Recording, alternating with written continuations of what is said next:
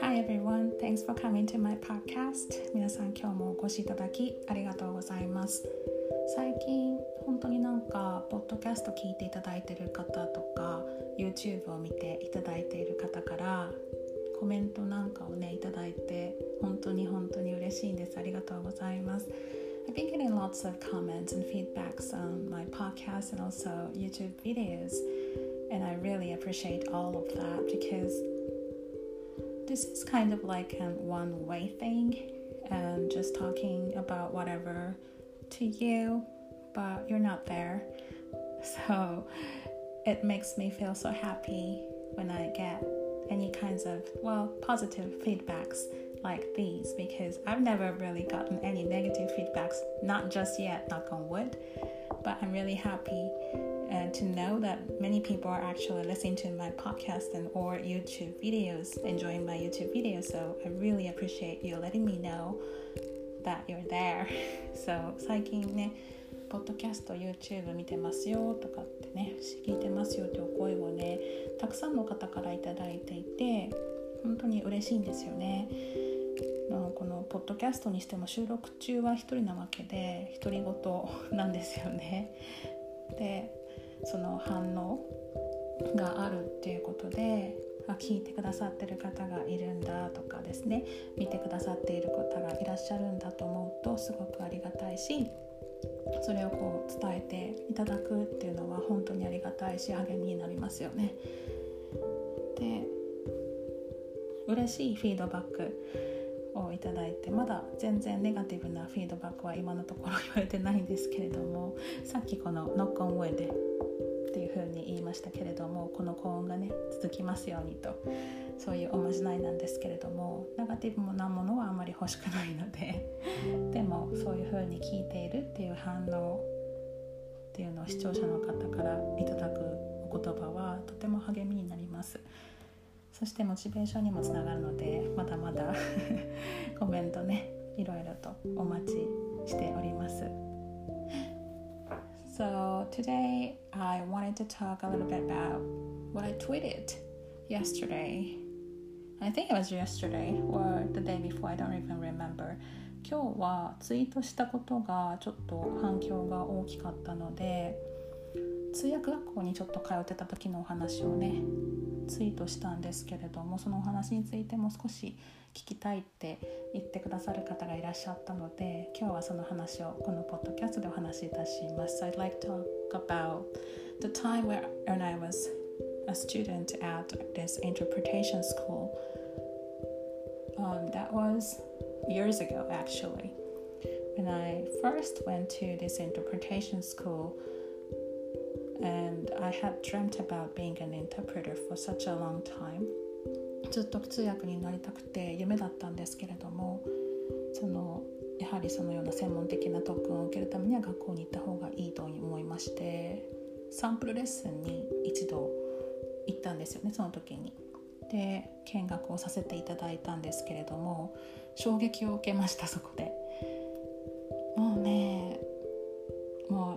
猛者の方たちばかりで生徒さんとしてなんですけれどもレベルの高さにまずはおじけづいてしまって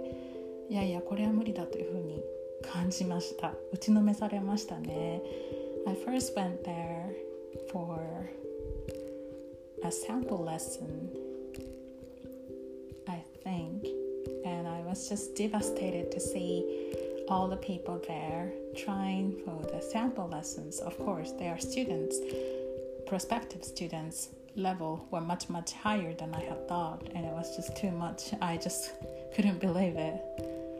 もう自分には無理だっていうふうに本当思ったレベルなんですよね英検1級持っていらっしゃる方とかもうすでに通訳のお仕事をされている方たちが生徒さんとしてその学校に来られていて打ちのめされまして本当にもう打ちのめされたっていうのがもちろんその力の差もなんですけどあとは授業料の高さっていうのも打ちのめされましたね。I was also shocked to see the price list for the lessons too. It was way over my budget. 簡単に考えすぎてたなというふうに思いましてあと遠かったんですよね皆さんご存知かわからないんですけど私は宮崎に住んでましてこの学校が福岡だったのでバスで軽く4時間以上かかるんですよねで、まあ、もちろんその力の差そして料金そして遠いっていう三重苦で一回私諦めたんですよねその時初めてサンプルレッスンを受けた時に無理だと思ったわけです It was just so not, it was just not possible for me money wise and also time wise and also my English capability wise I guess so それで3つのねために無理だというふうに思ったんですよね。それからまた何年か経つんですよ。でもやっぱり行きたい行きたいって思っててこの学校に行って通訳の技術を学びたいっていう考えがずっとあったんですよね。それから数年してまたその学校のサンプルレッスンに行きました。So few years later I went back to this school to take another sample lesson there. でその時はまだ心の準備ができていたので I was a little bit prepared emotionally because it was my second time there and I knew what what it was like, what was it, what, what it was gonna be like. So I wasn't as nervous as the first time. でそこまで緊張しなかったんですけれどもそれでももちろん難しいわけですよ。レベルチェックも受けましてレベルチェック受けて一応そこの 入れるクラスっていうのが会議通訳コースの本科1だったんですけれどもそこに入れますよっていうふうにご案内を受けましてもちろん料金もね前回同様高いんですけど2回目に行った時はまだ少しはね心の準備ができていたのででまた行きたいという気持ちはもっと大きくなってたのでもうこれはねやるしかないというふうに考えまして最初の頃はクラスが毎週ではなくて隔週だったんですよね。隔週末の土曜日でした。なのでまだ行けるかなと思って隔週末にその学校に通ったんですね。でそのクラスっていうのが、まあ、会議通訳本科 1, 1とはいえもう本当に難しくてですね。あのもう普通に英字新聞をねの初見で読まされたりとか、まあ、その英語のニュースもうそれもいろんなアクセントのあるニュースを初見で聞いてそして役を出したりとかですね、まあ、そういうクラスなんですけど2コマなのでだいたい4時間ぐらいのクラスを土曜日に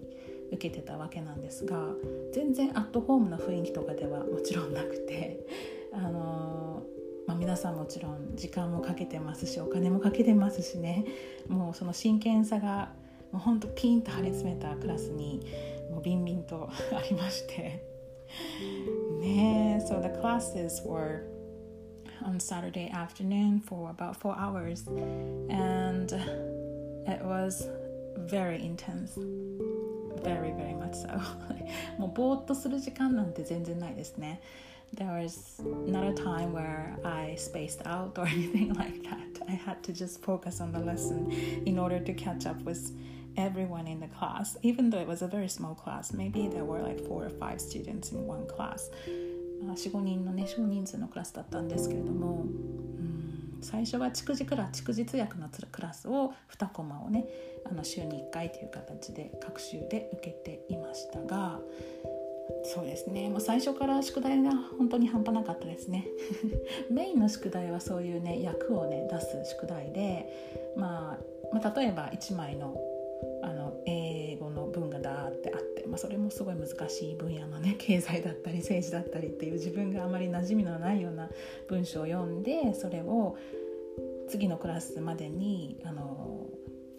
滑らかに 訳出できるようにしておくっていうのが宿題なんですよね。でそれでまあ練習はできるんですけどもその訳を書いちゃいけないんですよ。なのでもう単語リストは作っていいんですけれどもその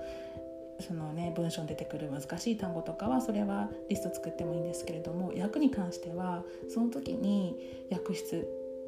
で口頭で言わないといけないんですけれども訳を読むわけではなくてその時に訳しながら自然な形で訳していくっていう形にしとかないといけない。であとはな単語の覚えるのも大変でしたね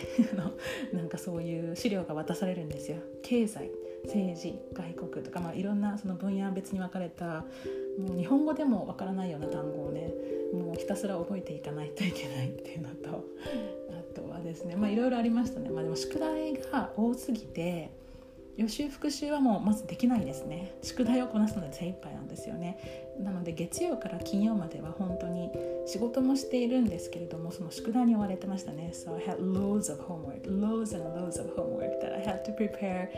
through the week even though I am of course working. So I would do my homework at the end of the day. I would be up all night sometimes. And on the bus also. そのバスの4時間のね、4時間以上のバスの中でも音源をね、あのスマホで聞きながらちょっと役をね出す練習をするっていうので本当最初の頃は特にその宿題の進め方とかですねどういうふうに時間を配分してやっていけばいいのかっていうのがつかめなくてで少しでも宿題をね。あのおろそかにしているとその授業で支障が出るというか恥ずかしい思いをしますし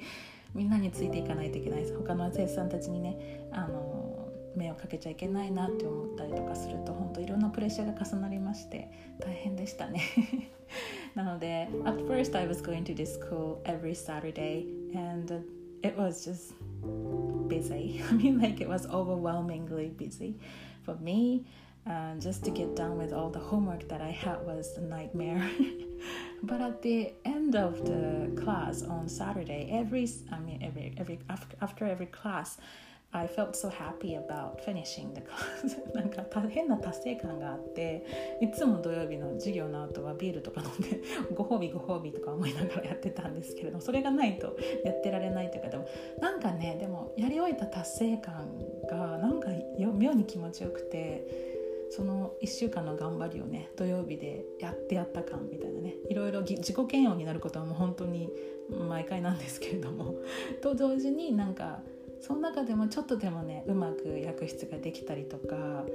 なんかそういう達成感がなんか気持ちよくて最初の頃は通ってたかなっていう感じがしますね。はい、so yeah, that was hard, but it was good time. Yeah, now I recall, yeah, the days that I was really trying hard to finish my homework and then just, you know, but I felt so good after classes and then I really loved studying with all the classmates that I had there. まあ、そんな風に過ぎていくわけなんですけれども、まあ、会議通訳の本科1と2を受けて3になるんですけど34まで私行ったんですけれども まあ、そこら辺の話もね本出しようと思ったんですが少し今日ちょっと長くなりそうなのでまたパート2としてその後半をねお話ししたいと思います。後半ではその上のクラスになって毎週土曜日に通うことになったっていうのと蓄字通訳それまで習った習ってたんですけどもそれから同日訳が加わってきたっていうお話をしていきたいと思うので So I will just save it the rest of it for my next podcast episode because it's getting a little bit too long so I hope you listen to it the next time because I will go deeper into the what the classes were like and it, what it was like to attend a higher level class in the school and afterwards like how I got to teach there またそこの通訳学校で今教えてるんですけど講師としてのまあ あまあそのねあの道のりっていうのをねちょっとお話ししたいのでとりあえず今日はここまでにしておこうと思います So yeah thank you very much for listening it was good to talk about and then remembering the days that I was studying so hard なんかこういうふうにこう初心に戻りますよねその頃のことを思い出すとねなのでまた次の回をお待ちしております Okay I'll talk to you later then bye for now